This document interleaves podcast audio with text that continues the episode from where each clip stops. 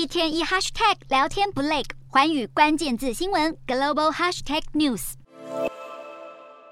火车缓缓通过泰国知名的美工铁道市场，现场游客纷纷掏出手机，捕捉火车直冲菜市场的特殊景象。泰国从去年十一月开始开放观光以来，外国游客人数迅速回升。和去年全年游客总数只有将近四十三万人相比，今年截至九月下旬就已经有约五百二十万名旅客入境，在泰国消费达到两百一十一亿泰铢。为了继续刺激观光，当局从十月一号开始完全取消因为疫情实施的所有限制，旅客入境不再需要疫苗或检测证明，轻症或无症状患者不再需要自我隔离。不过出门时还是需要戴口罩，和他人保持安全距离。泰国也从一号开始将新冠肺炎从危险性传染病降级为受监控的传染病，和流感、登革热同等级。患者和疑似患者不再需要强制隔离。南韩九月二十三号宣布户外口罩令正式解除，十月一号起更全面解除入境相关的防疫政策。防疫当局表示，这个决定是考量到从海外入境的确诊率